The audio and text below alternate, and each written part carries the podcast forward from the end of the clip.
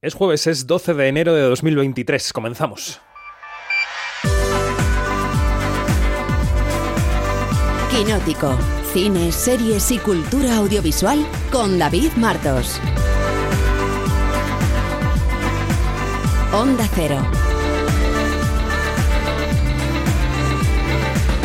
En una semana en la que los Globos de Oro han confirmado su vuelta a la vida, prácticamente como si no hubiera pasado nada, luego lo comentamos, y a la espera de la audiencia, que cuando grabamos este quinótico no está aún disponible, como fue de audiencia a la gala, pues los premios se han abierto una oportunidad. Los premios del sindicato de actores, los SAG, se emitirán este año en YouTube y el año que viene en Netflix. Quizá os sorprenda, pero las plataformas han estado ensayando con retransmisiones en directo durante meses. Las plataformas se quieren acercar a los premios y a los grandes festivales. Las plataformas son un terreno en el que no importa cuántos millones de televidentes haya al otro lado, de momento, y tienen teóricamente algo de dinero. Es la cuadratura del círculo. Supongo que sabéis que los Oscars se emiten en la ABC, que es propiedad de Disney, que posee Disney Plus. Veremos pronto un escenario en el que los premios no se den en abierto. ¿Cómo comienza este 23? Soy David Martos y esto es Quinótico. Quinótico. Onda Cero. Comenzamos Quinótico en Onda Cero, un podcast fundamentalmente sobre estrenos de la semana, que podéis encontrar cada jueves en la web de Onda Cero, como siempre en el apartado Quinótico. Para encontrar el Observatorio en Bremen y otros podcasts de Quinótico podéis ir a quinótico.es o a nuestros canales de Spotify e iVoox. Sé que suena enrevesado, pero poco a poco iremos descubriendo este nuevo universo auditivo de Quinótico. Porque esta semana en el programa y en Quinótico como marca todo ha cambiado, aunque aquí, aquí siguen algunas de las voces más queridas de Quinótico. ¿eh? Vamos con la sintonía de premios.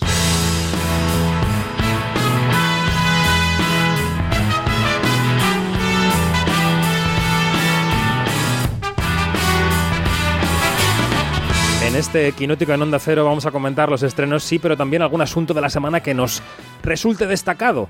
Esta ha sido la semana de los Globos de Oro y por eso la sintonía de premios. Por eso empezamos por aquí. Bremen, Yanina Pérez Arias, buenos días. Muy, muy, buenos días. ¿Qué ¿Cómo tal? estás? Muy bien. Y también está por ahí nuestro Iñaki Mayora, buenos días. Eh, buenos días a los dos. Aquí estamos. Oye, vamos a comentar un poco los Globos de Oro, ¿no? No sé si estáis recuperados ya de la, de la otra noche, del super madrugón mega trasnochón que nos pegamos. Eh, yo creo que lo primero que tenemos que comentar es eh, cómo los Globos de Oro fueron una llamada a la normalidad, eh, con matices, pero parecía que no había ocurrido nada. Y allí estaba ese presentador, Gerard Carmichael, que se auto situó como la cuota negra, que dijo que le pagaban medio millón de dólares por presentar la gala, eh, a pesar de que no tenía ninguna gana. Y al final dijo, miren, esta HFPA que controla los globos, que ha tenido problemas de corruptelas, de falta de diversidad, a mí todo esto me da igual, porque lo que importa es que esta noche es... This is an evening where we get to celebrate, and I think this industry deserves evenings like these, and I'm happy you all are here. Es una noche para celebrar y la industria y Hollywood merece una noche así. Mi lectura, chicos, no sé si es la vuestra, es que Hollywood aprieta los puños, tiene mucho miedo al futuro, la taquilla está temblorosa, hacen falta galas, hace falta promoción, incluso los globos nos sirven. No sé si piensas eso, Janina, de lo que vimos la otra noche. Exactamente. Esa es una muy buena lectura. eh, que, hay de- que hay que hacer de tripas corazón, pero claro, hay que de- to- hay- no hay que dejar de lado este el proceso de saneamiento que tiene que tiene la estructura esa tan endeble que sostiene a duras penas los globos de oro. Ujú. Iñaki, ¿tú cómo ves esta rehabilitación de los globos? A ver, yo creo que un poco como, como Yanine, como lo que hablábamos esto en, en los, en los Twitter Spaces mm, que hemos estado haciendo sobre los huevos de oro, es que eh, creo que es un lavado de cara superficial. Creo que sigue habiendo, vamos a llamarlo mierda detrás y que, bueno, a ver, sí que es verdad que ha habido, ha habido cambios, se han notado en algunos premios, pero no es suficiente. Aún así, sí que creo que, mm, bueno, pues esta gala eh, pues es siempre bien recibida por, por todos, sobre todo a nivel promoción, claro. Bueno, en los podcasts de la noche de autos de los globos tenéis muchos más comentarios sobre los globos de oro, en el pre, en el post. Aquí quería sacar solamente algunos nombres. Fue la noche de Spielberg, que se lanzaba hacia los Oscars, la noche de Almas en Pena de Inisherin, y la noche de ella, de Michelle Yeoh, una mujer que decía, mm, llevo 40 años esperando este premio, no me toques el pianito que te conozco. Then along came the best gift everything, everywhere, all at once. Shut up, please. I can beat you up, okay? And that's it. Cállate que te puedo canear, señora del piano. Bueno, aparte de Michelle Yeoh hay otros nombres, está Jennifer Coolidge, eh, esta noche todo el reparto de, de Abbott Elementary que también eh, recogieron premios, ¿no? Un par de ellos. ¿Cuáles serían vuestros nombres de la noche? Iñaki, venga, cítanos a alguien, algún nombre de esa noche de los globos.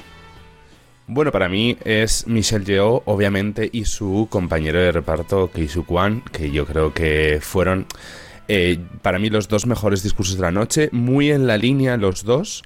Eh, junto con el también de An- An- Angela Bassett, que creo que fue un premiazo y bueno, eh, que creo que son pues los tres grandes nombres de la parte de cine para mí. Eh, sobre todo por todo lo que hablábamos del cambio de los globos de oro. Al final son tres personas que forman parte de una minoría, son tres personas, vamos a decir, es ya con una edad, que no son gente joven, que es una cosa que les encanta los globos de oro, la gente joven, las caras nuevas. Y creo, bueno, pues que, que está bien eh, volver a sacar a estas, a estas bueno, o volver a convertir en estrellas a estos, a estos tres actores. Para mí estos, pues son los, para mí, los tres nombres de la noche, sobre todo en la parte de cine, claro. Tus nombres de la noche, Janina, pueden ser series. Claro, también, es que es que entre los, los estos mastodontes hombre blanco Spielberg que me encanta, pero pero siempre gana, ¿no?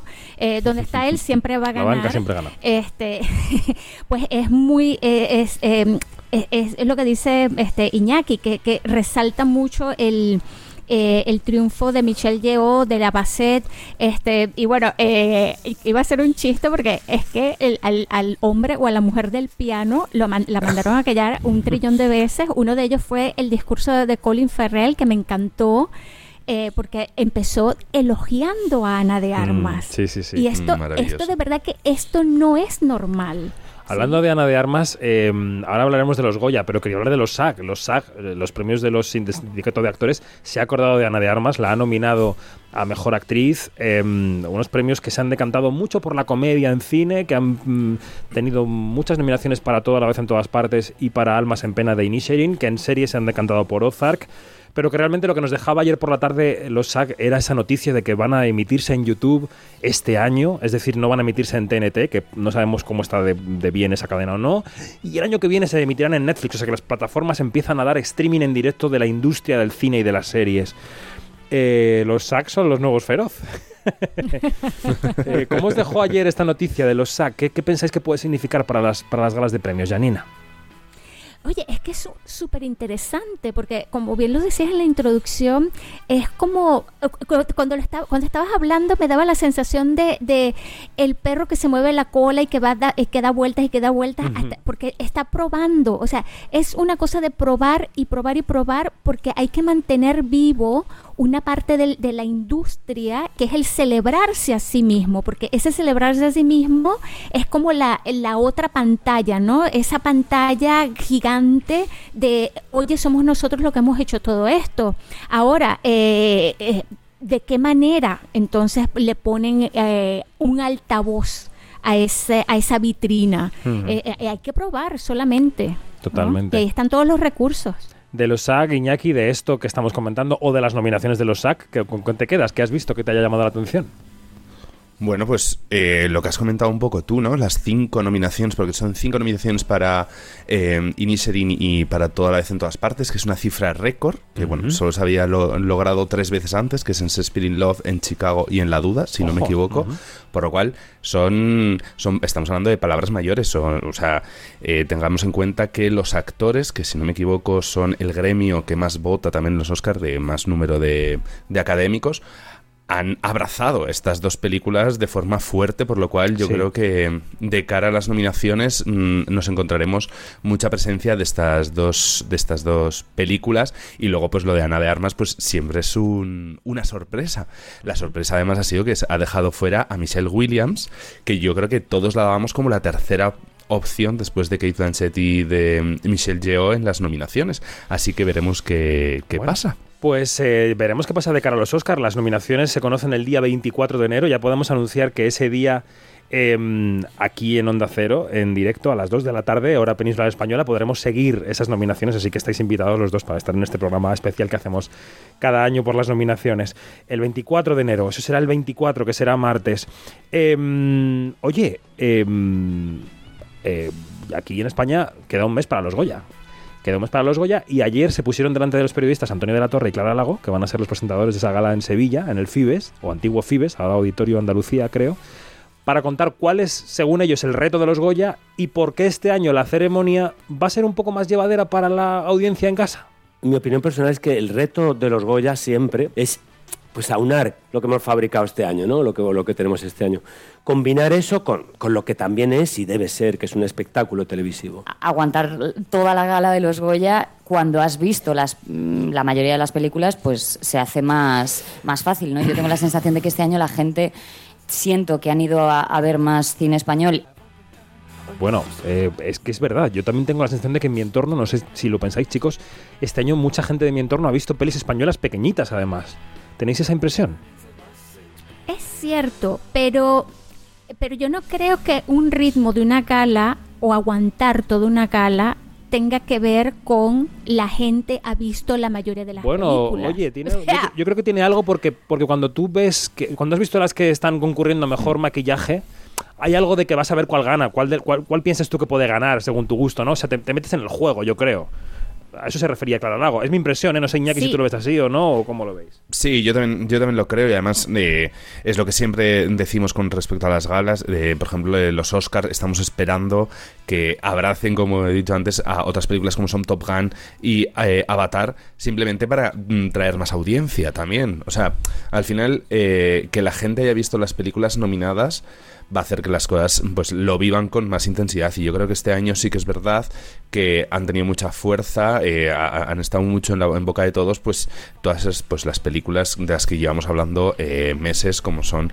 Alcarrás, Asbestas, Cinco Lobitos eh, entonces yo creo que bueno puede ser que sea un año que la gente vaya a disfrutarlo más Claro, porque es innegable el gran nivel que, que, han tenido las películas de este año. Eso no se le quita nadie, a ninguna de las películas. Y yo lo que sí he visto es que precisamente por ese gran nivel se, ha dado, se le ha dado como que más amor y más atención a lo que son las producciones españolas, ¿no?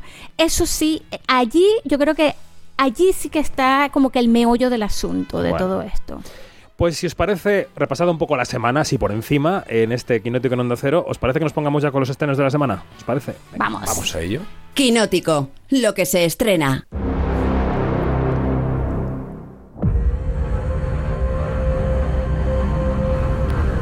Todo el mundo habla de ese hombre, la araña asesina.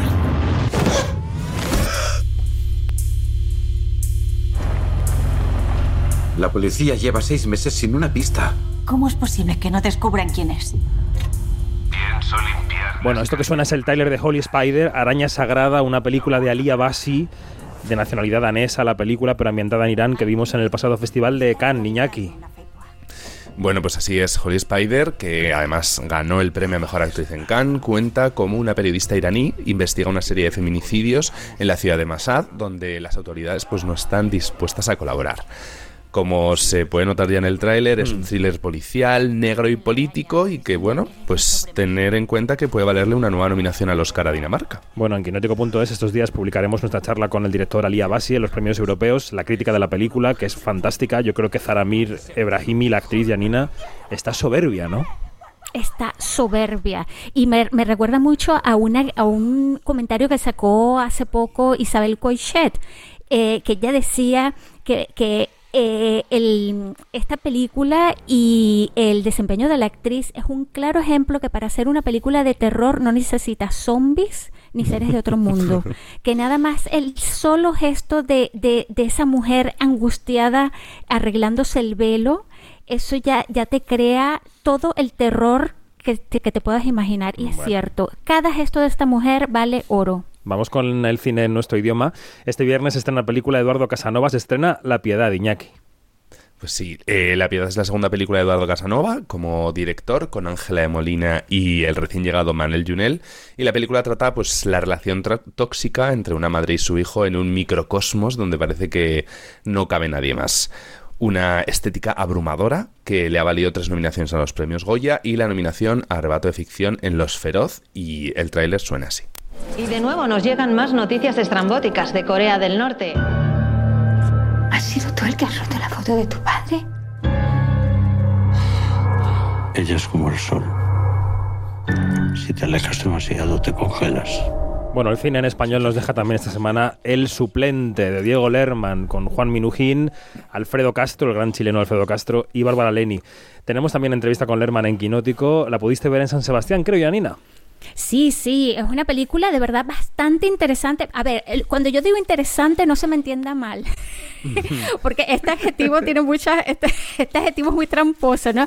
Pero es interesante cómo, cómo Lerman hace que, que esta, esta, esta élite intelectual, ¿no? Que, que es Lucio, Juan Mi- Minunjim, eh, va a un barrio eh, donde, donde reina el narcotráfico y donde lo que hay son jóvenes muertos a cada hora y a cada rato eh, por, por la criminalidad y cómo él va allí a enseñar literatura y como que se crea un ambiente de, de no solamente un choque entre, entre esa élite intelectual que vive en una burbuja con esta realidad tan, tan, tan horrorosa y esas redes de ayuda que se tejen alrededor de, de- de un sistema que no funciona. Y ahí entra Alfredo Castro como, como, como el último recurso cuando, cuando el Estado no, no ni siquiera se le ocurre pensar que hay este mm, Venga. sostenes eh, digamos eh, de sociales que tan hay deteriorados. mucho estreno. Ay, sí, pero es que de verdad que me encantó esta película.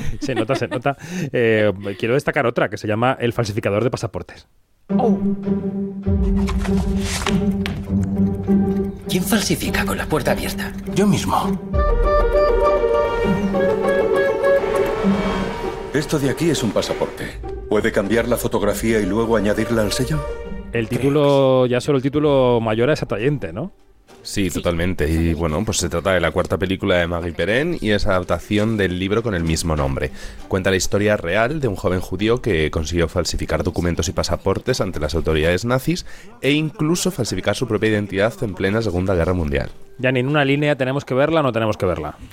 Por supuesto que la tienen que ver, por supuesto, porque además Maggie Perrin lo que hace es tomar la, la, la, la historia de Shoma Schonhaus, que existió de verdad y fue, un, fue como que una de las caras visibles de unos judíos que se camuflaron durante, durante la Segunda Guerra Mundial y que vivieron entre los nazis, pero haciéndose pasar por gente que no era judía y eso fue durísimo, durísimo. Es un fenómeno increíble que se, que, que se, que se vivió en esa época y ya llevo más de 10 líneas, pero la, la línea de. Yanni tiene un ancho de muchos píxeles. Pero lo peor de todo es que todas las películas de Yanni te apetece verlas. Exacto, es así. Ella tendría que pagarles el departamento de marketing de las distribuidoras.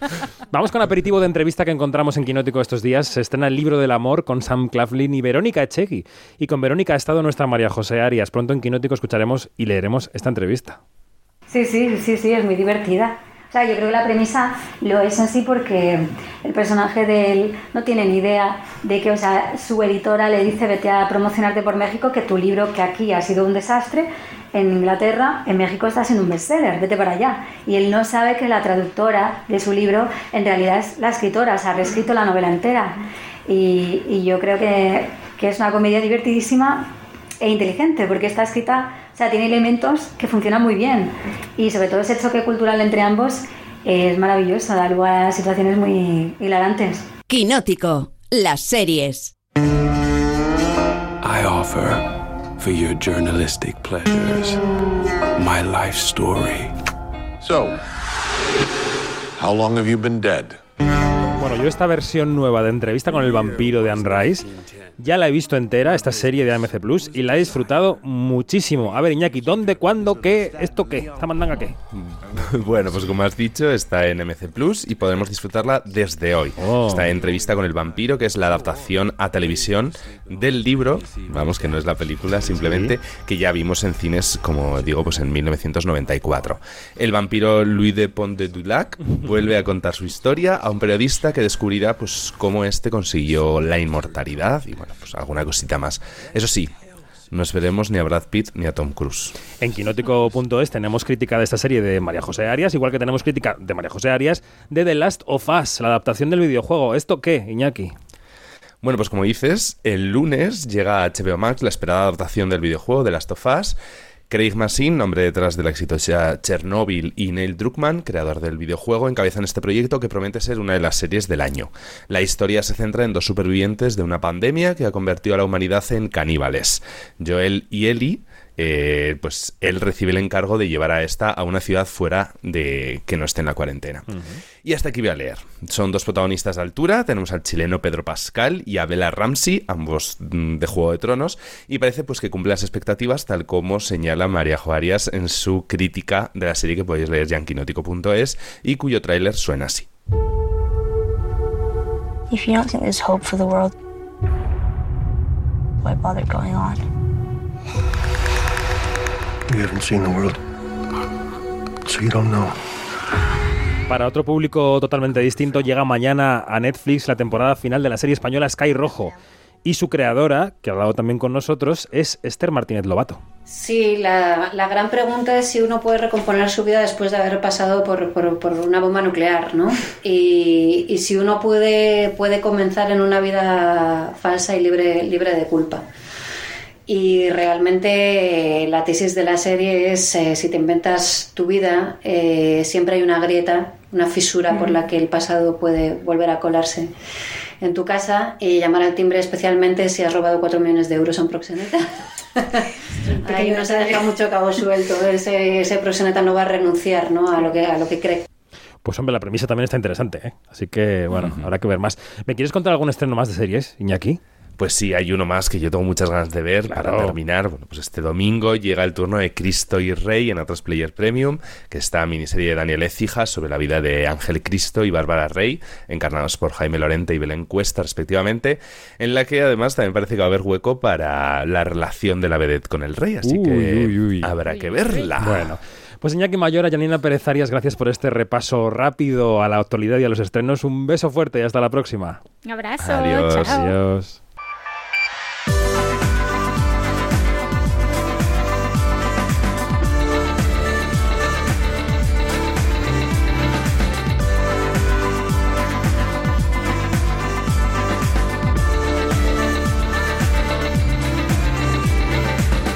Nos vamos más información en quinótico.es o en nuestras redes sociales donde somos Quinótico, la primera con K y la segunda con C.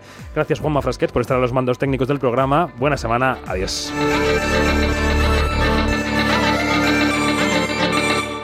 Quinótico, David Martos, Onda Cero.